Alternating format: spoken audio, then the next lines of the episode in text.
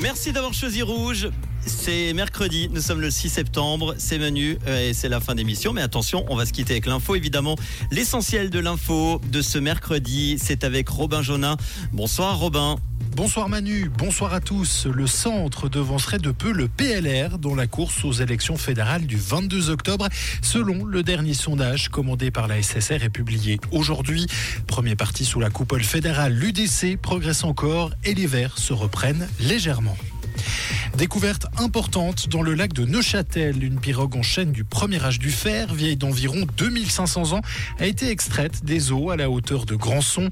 Elle a été trouvée dans un état de conservation remarquable et il s'agit d'une découverte euh, importante pour la compréhension de la région.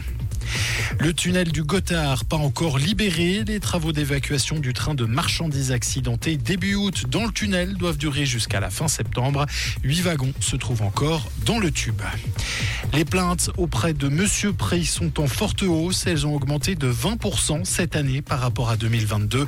Elles avaient déjà fortement progressé l'an dernier. En Suisse romande, les problèmes concernent principalement le dossier de l'assurance maladie. À l'international, les températures moyennes mondiales pendant les trois mois de l'été, juin, juillet et août, ont été les plus élevées jamais mesurées, annonce l'Observatoire européen Copernicus. Ainsi, 2023 sera probablement l'année la plus chaude de l'histoire. Et puis surprise, les Stones sortent un nouvel album. Les fans l'attendaient depuis près de deux décennies. Les Rolling Stones sortiront donc le 20 octobre Acne Diamonds, un nouvel album studio composé de chansons originales. Cet album est le premier sorti par les Stones depuis 2016, mais le premier de chansons originales en 18 ans. Merci Robin, bonne soirée, retour de l'info demain matin avec Tom, Camille et Mathieu entre 6h et 9h. Comprendre ce qui se passe en Suisse romande et dans le monde, c'est aussi sur rouge.